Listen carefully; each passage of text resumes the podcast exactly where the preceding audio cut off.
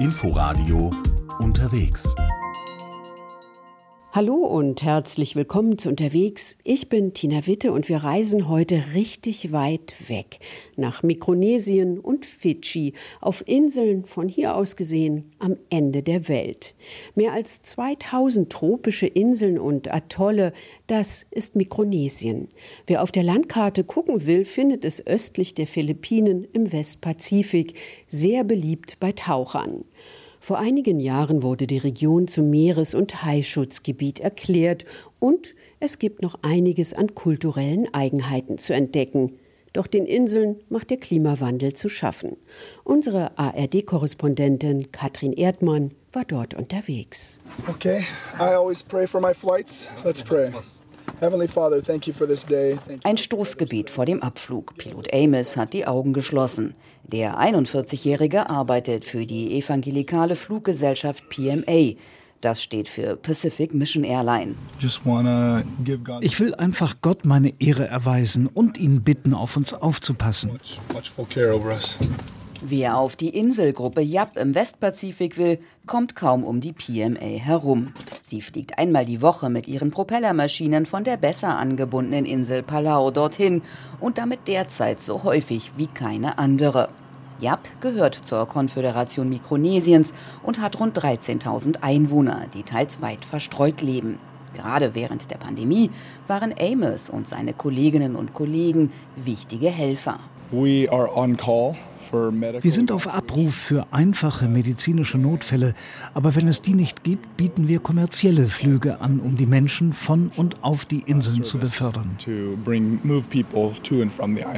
Und ganz nebenbei will die PMA natürlich auch neue Anhänger gewinnen und Gotteshäuser eröffnen. Denn Menschen wie Pilot Amos leben zum Beispiel auch von den Spenden. Die Kirche finanziert dem fünffachen Familienvater nur das Nötigste. Immerhin, sein Gebet wurde erhört und nach gut einer Stunde landet die Maschine butterweich auf Yap. Dort geht es beschaulich zu. Die Inseln, die teils nur knapp über dem Meeresspiegel liegen, sind von dichtem tropischen Urwald geprägt. Hier und da gibt es am Wegesrand kleine Supermärkte, die meist mit Importwaren vollgestellt sind. Wegen der Hitze öffnen viele Geschäfte schon früh.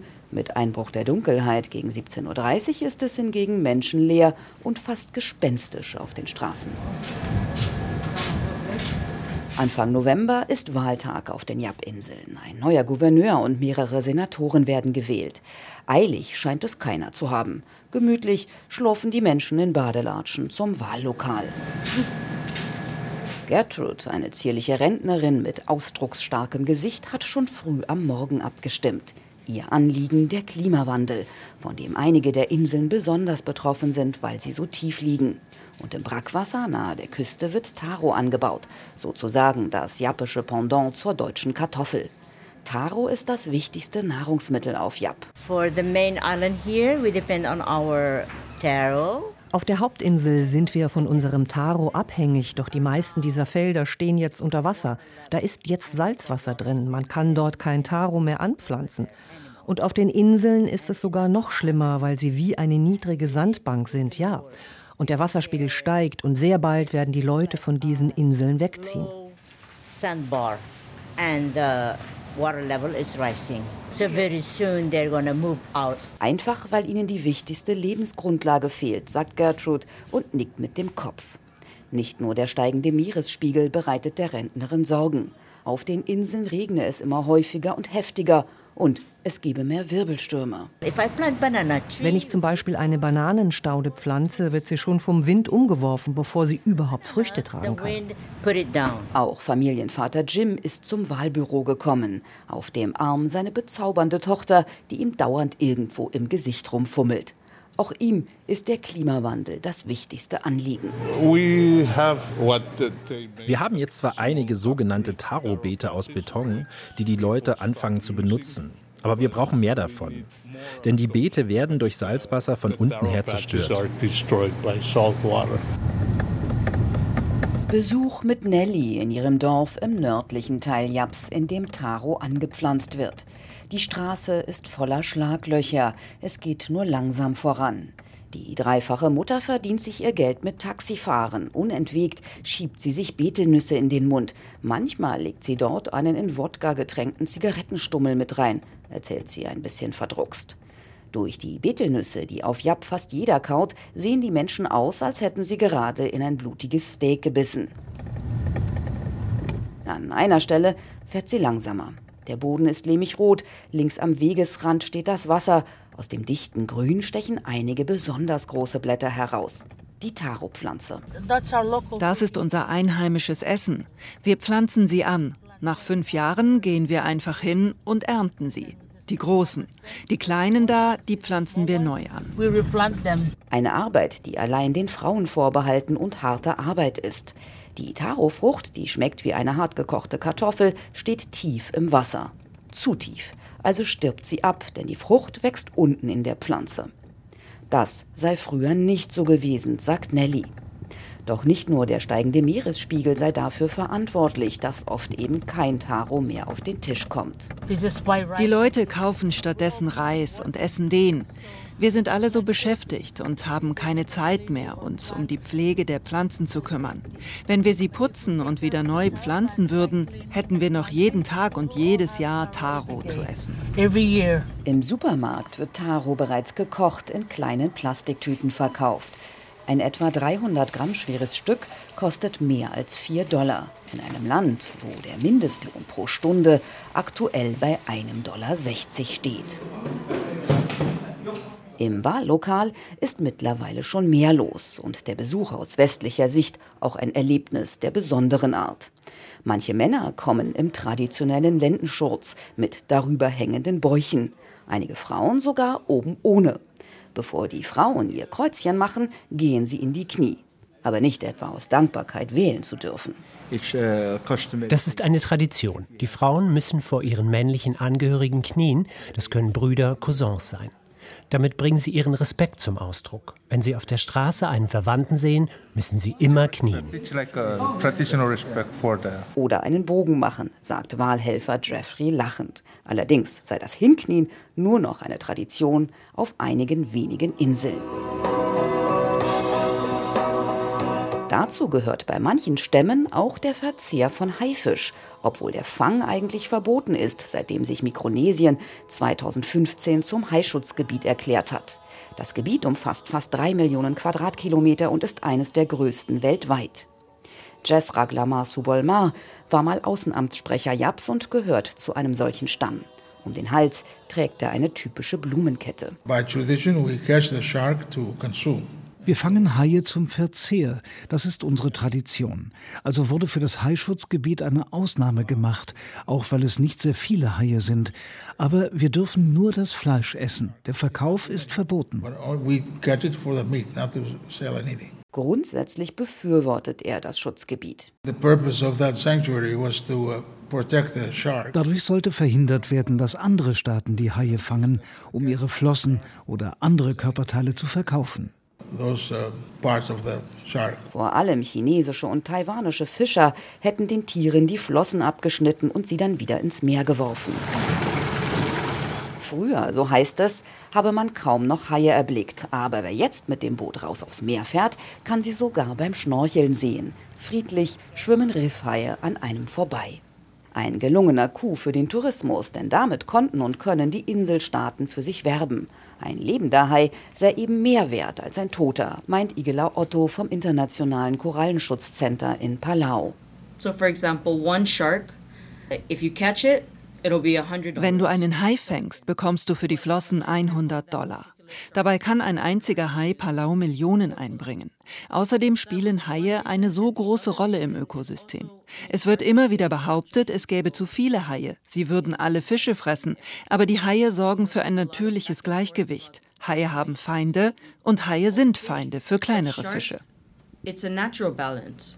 Sharks have predators and sharks are predators to smaller fish. Die Präsidialrepublik Palau gehört ebenfalls zur Region Mikronesien und ist einer größeren deutschen Öffentlichkeit durch den Besuch der grünen Außenministerin Annalena Baerbock im Sommer 2022 bekannt geworden.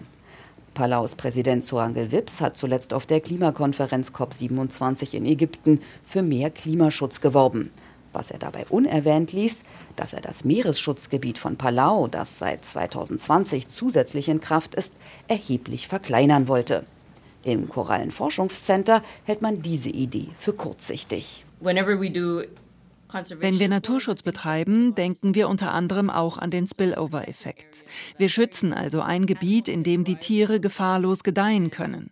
Und dann, wenn sie älter werden und anfangen, sich in andere, größere Gebiete zu wagen, wandern sie in die Fanggebiete hinaus, sodass wir sie dort fangen können, ohne dass der ursprüngliche Bestand in unserem Schutzgebiet dezimiert wird. Das ist also das Konzept des Meeresschutzgebietes. Von dem auf lange Sicht alle profitieren. Das spendenfinanzierte Institut liegt an einer hübschen Bucht. Boote schaukeln langsam hin und her. Mitarbeiterin Igelau Otto und ihr Team untersuchen an 23 Stellen rund um die weitläufige Insel in regelmäßigen Abständen Korallenriffe, aber auch Muscheln und Seegurken. Die Korallen verlieren in regelmäßigen Abständen ihre Farbe. Warum das so ist, erklärt Otto im Gespräch mit der ARD. Im Wesentlichen sind es die Algen, die in den Korallen leben. Es ist eine symbiotische Beziehung. Aber wenn die Temperaturen zu hoch gehen, dann fangen die Korallen an, für sich selbst zu denken. Und sie verdrängen gewissermaßen die Algen, die in ihnen leben. Und wenn das passiert, verlieren sie ihre Farbe. Theoretisch können die Korallen die Algen zurückgewinnen, aber wenn das über einen längeren Zeitraum nicht geht, weil die Temperaturen gleichbleibend hoch sind, dann wachsen andere Algen und die Korallen können sterben. Das aktuelle Problem ist, dass sich durch die steigenden Temperaturen im Zuge des Klimawandels die Korallenbleiche beschleunigt. In diesem Moment, im Jahr 2022, haben wir wieder eine Massenbleiche. Um das Bild zu verdeutlichen, wir hatten eine 1998, 2010, 2017, 2020 und jetzt 2022. 2017, 2020, now 2022. Die Korallen haben also immer weniger Zeit, sich zu erholen. Ob ihnen das gelingt, sei schwer zu sagen und müsse noch genau erforscht werden. Einige sind bereits gestorben, andere offenbar widerstandsfähiger.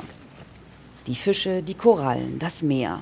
Alles gehört nicht nur untrennbar zur Kultur Ozeaniens. Sie sind auch das Aushängeschild der Region. Palau ist zu 60 Prozent vom Tourismus abhängig. Wegen der Pandemie war das Land rund zwei Jahre geschlossen.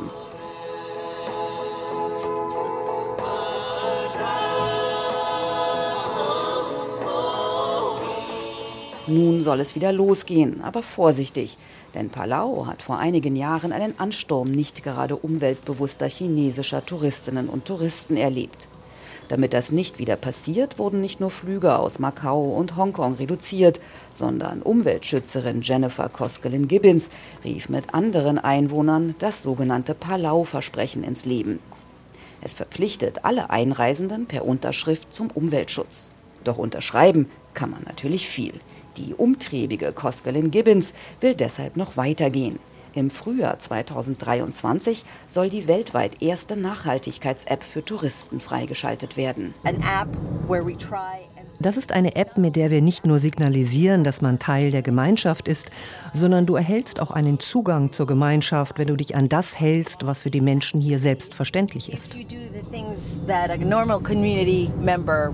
Wenn man also umweltfreundliche Sonnencreme benutzt, auf Plastik verzichtet, beim Schnorcheln oder Tauchen weder Korallen noch Fische berührt. Jedes Mal, wenn du diese Aktivität durchführst, sei es an einem bestimmten Ort oder durch die Verwendung eines QR-Codes, erhältst du Punkte. Und so gibt es verschiedene Stufen, die dir Zugang zu Aktivitäten verschaffen, zu denen du auf andere Weise keinen Zugang hättest, weil du ja nur Tourist bist. we are going to Malt, so you have a, a planting zone. Das kann ein Ausflug in eine Region sein, in die sonst kein Tourist kommt, wie zum Beispiel ins Naturschutzgebiet Nadok im Norden Palaus an diesem Sonntagmorgen.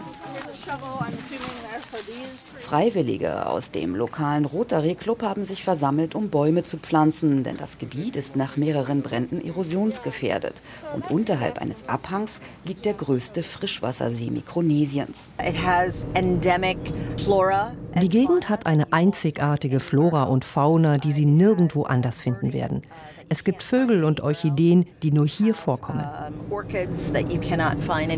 Die Wege sind fest in der Hand eines Clams und dürfen nur mit Genehmigung betreten werden, denn, das betont Jennifer gleich mehrmals, auf Palau läuft nichts ohne die Zustimmung des Dorfoberhauptes. Was die von der App halten, ist nicht bekannt. Aber es ist ein Signal nach innen und außen. Wir schützen unsere Umwelt und erwarten, dass ihr das auch tut. Ob und wie das Projekt letztlich funktioniert, muss sich natürlich erst noch zeigen. Fidschi ist ein Traumziel. Bekannt für Rugby, Kokos, Mineralwasser, für die blaue Lagune, türkisfarbenes Wasser, weiße Sandstrände. Und der Pazifikstaat bietet all das, was man sich erträumt. Aber auch dort haben die Menschen Probleme. Trotzdem gibt es einen stets verfügbaren Trost voller Südseeharmonie. Lena Bodewein war dort. Wer nach Fidschi kommt, der wird sofort drei Dinge bemerken. Sie umhüllen einen wie ein samtner Mantel aus Südseegewebe.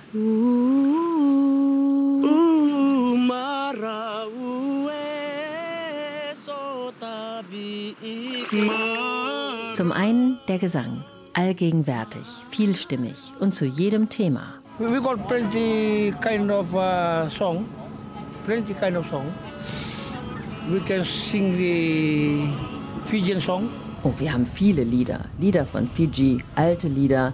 Erzählt Ray, eigentlich Angestellter auf einem Touristenboot, aber leidenschaftlicher Sänger. Music, sometimes we sing the song, it's a long, it's a old, from the old stories. Manchmal singen wir die alten Lieder, die uns unsere Urgroßväter beigebracht haben. Sie erzählen Geschichten, wie ein Mensch von einem Ort zu einem anderen kam somebody come from one place to another. Geschichten von Händlern und Reisenden, von den Völkern auf den verschiedenen Inseln oder Geschichten von den Inseln selbst. Malolo zum Beispiel, eine Insel im Westen des Landes, zieht die Sonne hinab ins Meer. Und so geht die Sonne auf Fidschi unter. Oder die Geschichte von der Insel, die immer wieder einmal auftaucht und auf der wunderschöne Jungfrauen die Seemänner anlocken doch dann verschwindet die Insel wieder im Meer und reißt die Seeleute mit hinab. Uh, Wir singen vielstimmig wie in der Kirche, Hymnen, auch auf Fijianisch. Uh, Denn die meisten Bewohner Fidschis sind gläubige Christen, die in der Kirche im Chor singen. Und weil die kleinen Kinder mitgehen müssen, lernen sie ganz automatisch den mehrstimmigen Gesang. Kirchenlieder, Liebeslieder, alte Lieder oder Wunde, fidschianische Popsongs wie Bula Malaya von den Coverholics. Dann ist da ein Sport, der irgendwie auch mit Gesang verbunden ist. Rugby. In diesem Fall Rugby Sevens, ein Sport, in dem die Fidschianer riesig stark sind, so klein ihre Nation auch ist. Ein Sport, der sie an Weltspitze und zu olympischem Gold gebracht hat. 2016 in Rio. Der Sieg in Rio hat viel für das Image von Rugby gebracht. Ich glaube, als wir gewonnen haben, da war Google zum ersten Mal verstopft, weil so viele Menschen nachschauen wollten, wo Fiji ist. Denn wir sind so winzig auf der Weltkarte. Recht hat er, John Macy O'Connor, Chef der Fiji Rugby Union. Fidschi ist klein auf dem Globus. 300 Inseln, alle zusammen eine Fläche wie Sachsen, ehemals britische Kolonie, weit draußen im Südwestpazifik, 3000 Kilometer östlich von Australien, 2000 nördlich von Neuseeland, zwischen Tonga, Neukaledonien, Samoa und Vanuatu. Bekannt für blaue Lagunen, Zuckerrohr, Kokos, Korallen, geblümte Textilien, Mineralwasser und Rugby. Wir spielen hier seit 108 Jahren Rugby. Es ist unser Nationalsport, aber nicht nur ein Sport, eine Lebensweise. Wir sagen, es ist in unserer DNA, in unserem Blut. Deshalb ist Fiji zwar klein auf der Weltkarte, aber riesig im Rugby. Der Sport ist für Fijianer herzzerreißend und faszinierend zugleich und vor allem allgegenwärtig.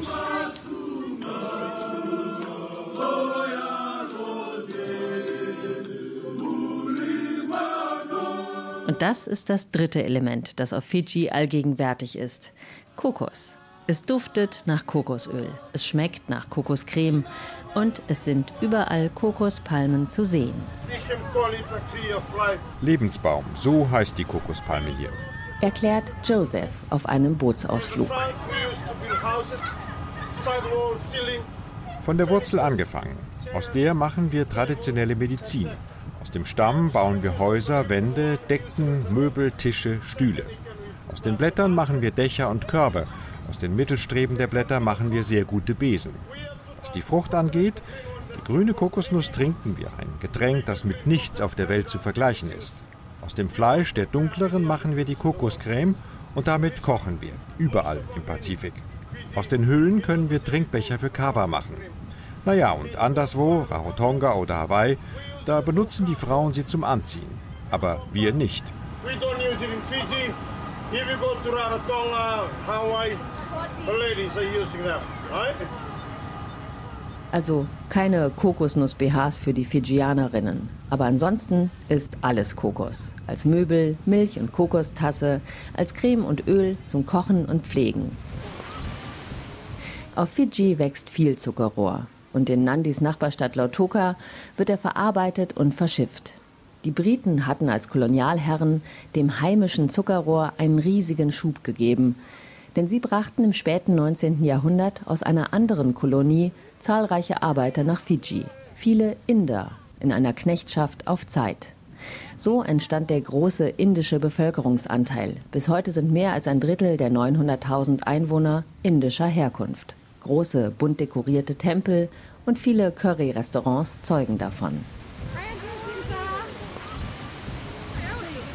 Auf dem Markt in Nandi steht Famika Liloe vor ihrem Stand Sugar Bee. Wir heißen Sugar Bee, denn wir leben in der Zuckerstadt auf der Sugar Avenue und Zucker ist ein wichtiger Teil von Fidschis Geschichte. Außerdem ein toller Rohstoff, den man für alles Mögliche verwenden kann.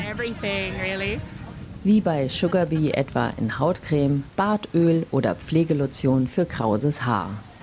Die nicht indischstämmige Bevölkerung ist melanesisch, mit dunkler Haut und eben lockigem Haar, das schwer zu bändigen ist, vor allem in der satt feuchten tropischen Luft. Aber viele der Menschen hier haben ein Problem, das weit größer ist als störrische Krause. Diabetes. Wir haben eine Essenskultur importiert, die nicht unsere ist und denken, alles, was aus Übersee kommt, ist besser als unser eigenes Essen. Ein Drittel der Bevölkerung leidet unter Diabetes Typ 2. Die Krankheit ist eine der drei häufigsten Todesursachen auf Fiji. 40 Prozent aller Operationen im Jahr 2019 waren Amputationen, die durch Diabetes nötig geworden waren. Tiefgekühlte Hähnchenschenkel, Dosensuppen, Essen voller Industriezucker, überverarbeitet und nährstoffarm. Das ist weit verbreitet in Fijis Küchen. Wir sind Teil eines Kollektivs, des Tasty Kitchen Kollektivs. Und wir wollen dafür werben, unsere jetzige Esskultur zu überdenken. Denn eigentlich haben wir das Beste von allem hier. Wir müssen nur lokale Alternativen finden. Das, was wir haben, nutzen. Cassava, Taro, alles, was hier wächst.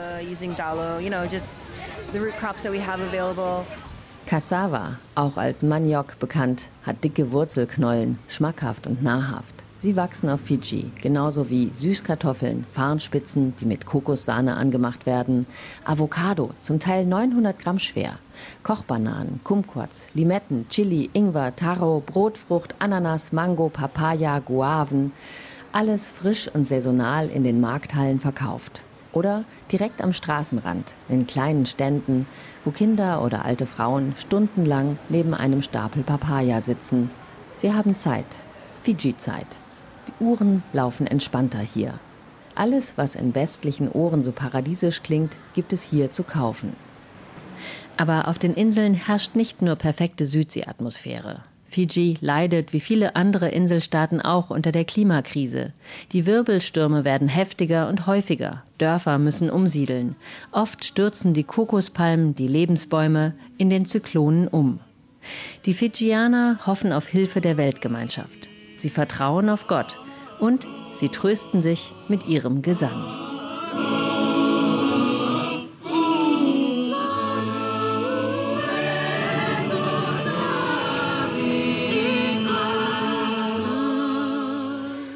Lena Bodewein war auf Fidschi unterwegs. Ich bin Tina Witte und wir hören uns in der nächsten Woche wieder. RBB 24 Inforadio Podcast.